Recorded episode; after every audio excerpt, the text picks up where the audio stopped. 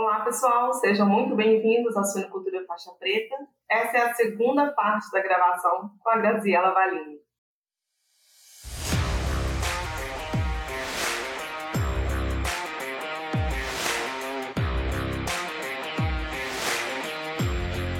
E nós observamos que os animais, é, na condição ruim, tanto suplementados ou não, tiveram é, febre, né? Houve aumento da temperatura retal mas o que nós conseguimos avaliar é que os animais que foram suplementados, a elevação da temperatura retal foi de forma menos é, acelerada do que os animais que não foram suplementados. Eles tiveram um pico de, de febre ao terceiro dia pós-inoculação, mas já no quarto dia é, pós-inoculação, a temperatura retal deles começou a cair mais rápido e também o pico que eles atingiram, né, a temperatura retal, foi menor, estatisticamente diferente daqueles animais que não receberam a suplementação.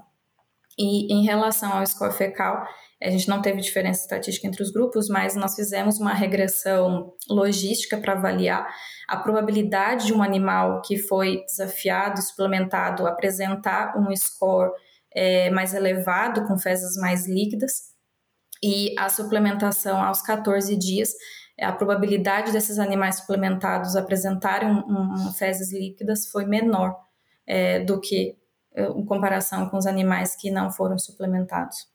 Além disso, nesse estudo, nós conseguimos observar um efeito só de dieta, mas para os parâmetros sanguíneos, então os animais que foram suplementados, eles apresentaram em torno de 7 a 10% mais albumina, que é, que é bom, porque é um, uma proteína importante, um carregador de outras proteínas, que é também uma fonte de proteína para os animais no sangue, para eles fazerem a, a, sua, a sua síntese de proteína, tanto para o sistema imune como outras funções. Então, é, houve um aumento, então isso foi, foi, foi bom. E houve uma redução também na ureia circulante. É, então, os animais ficaram um pouco mais eficientes. A ureia, realmente, a gente, é, quando a gente mensura no sangue, a gente relaciona ela com a eficiência de utilização dos, dos nutrientes de forma geral. Então, esses animais também foram beneficiados com a suplementação. É, em relação à, à, salmonela que a gente utilizou, nós também avaliamos esse, esse, nesses animais desafiados e vimos que a suplementação ela reduz o número de, de, de animais que, que excreta salmonela, a porcentagem de animais positivos após 14 dias de inoculação foi estatisticamente é, diferente, foi menor que os animais que não receberam a suplementação, e também a carga, né, o quanto de salmonela que esses animais eliminam também foi estatisticamente é, diferente de animais que receberam, que não receberam a, a suplementação. É, então a gente conseguiu ver que a suplementação beneficiou o, o, o fenótipo, né? Esses animais tiveram um melhor desempenho e metabolicamente esses animais também estavam é, melhores do que aqueles que não receberam a suplementação. Depois desse, desse, desse estudo, nós começamos a ver que de forma geral, na média, a suplementação foi positiva, mas a gente é, avaliou que tinha muita variabilidade entre esses animais. E nós decidimos observar melhor o porquê que alguns animais, mesmo suplementados, não respondiam tão bem, ou aqueles que não recebiam a suplementação, talvez é, tenham um, um, desempenho ainda considerado ok, na média do grupo ainda é, desempenham muito bem. E nós fomos buscar essas respostas através do comportamento alimentar, que a gente utiliza uma metodologia que foi desenvolvida aqui no Centro de Pesquisa do AgriFood, que nós chamamos de índice de regularidade, no qual nós mensuramos o quanto que o animal consome é, acumulado durante um período de tempo. Nós fazemos uma, uma um animal modelo, em que ele é considerado um animal constante, regular no consumo, ele come sempre, todo momento, uma, uma, mesma, uma mesma quantidade ao longo de um determinado período. No caso, a gente usa uma semana para reduzir a variação e conseguir pegar mais é, diferenças entre os grupos quando a gente faz as comparações estatísticas. É, infelizmente, o que a gente conseguiu ver é que a dieta não modifica muito bem é, o comportamento alimentar. Claro, as condições sanitárias apresentaram um índice de regularidade diferente. É, os animais que estavam alojados na condição boa, eles eram mais regulares, então eles comiam sempre uma mesma quantidade ao longo de um, de um determinado período de tempo, enquanto os animais na condição ruim, eles eram mais irregulares, eles não comiam tanto a mesma quantidade durante um período de tempo. Provavelmente, esses resultados que nós observamos é, é por conta dos efeitos diretos e indiretos de um desafio sanitário, direto na, na, na, na fisiologia, na, na, ativação do sistema imune, uma inflamação local no intestino, e também pelas respostas dos receptores no cérebro é, anorexigênicos que podem ser por conta da ativação do sistema imune. Mas é, nós observamos que houve uma interação entre categoria de peso desses animais e a suplementação. O que, que a gente observou? Que a suplementação, quando feita para animais mais leves, eles eram mais regulares do que animais é, pesados, que não, não tinham diferença se eles recebem ou não a suplementação.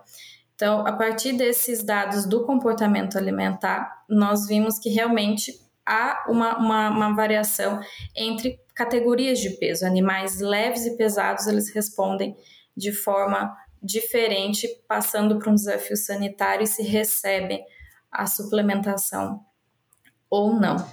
Grazi, bacana demais. E, assim, muito interessante.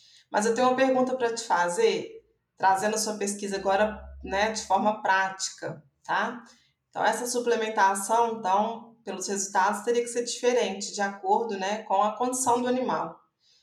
De forma prática, Grazi, como é que a gente poderia trazer essa recomendação para o campo? Vocês pensarem em alguma coisa em relação ao manejo e o tra é, tratamento, né? A alimentação Sim, é, com esses resultados preliminares, nós conseguimos observar que a suplementação talvez deveria ser utilizada no campo de forma diferente para um grupo de animais leves, considerados mais leves, e outros mais pesados. Talvez fazer um manejo diferente, separação primeiro desses grupos, considerar quem são os mais leves, quem são os animais mais pesados, e fazer uma suplementação talvez só para o grupo que for mais leve que eles respondem melhor, eles movem menos é, tecido corporal para atender a, a, a, ativação do sistema imune, é, eles mudam os níveis circulantes de ureia e de triglicerídeos, que é o que a gente conseguiu observar até o momento com esses dados que, que a gente tem feito aqui no Canadá. Então, realmente, talvez é, utilizar a suplementação de forma mais direcionada, não para um grupo. Nós observamos que, de maneira geral, a média do lote é melhor do que não fazer nada, né, uma suplementação, mas se você tiver como separar, tiver instalação e espaço para separar aqueles animais que forem mais leves e fazer uma suplementação desses aminoácidos, talvez seria uma forma interessante de aplicar essa pesquisa na, na prática. Até por questão de custo também, né, Grazi? Você consegue reduzir o custo. É, a gente não fez nenhuma é, avaliação de custo da, da, da, suplementação, porque nós temos parceria com algumas empresas, então nós recebemos esses aminoácidos.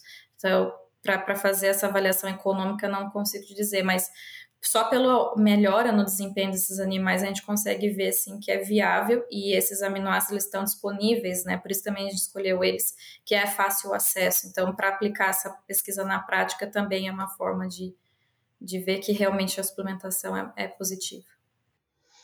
Excelente. Grazi, quero te agradecer. Primeiro, eu quero parabenizar você, a equipe, os pesquisadores envolvidos. A gente sabe que é, né, quando a gente tem um resultado, é uma turma muito grande, muita gente envolvida atrás né, é, da pesquisa. Então, parabéns à equipe, parabéns a você. Obrigada pela sua disponibilidade, por contribuir com o nosso podcast e com todos que nos, nos escutam. Obrigada, Mari. Obrigada a todos que escutaram. É um prazer e que venham novas oportunidades de compartilhar mais conhecimentos desse, dessa nova etapa da, da nossa pesquisa.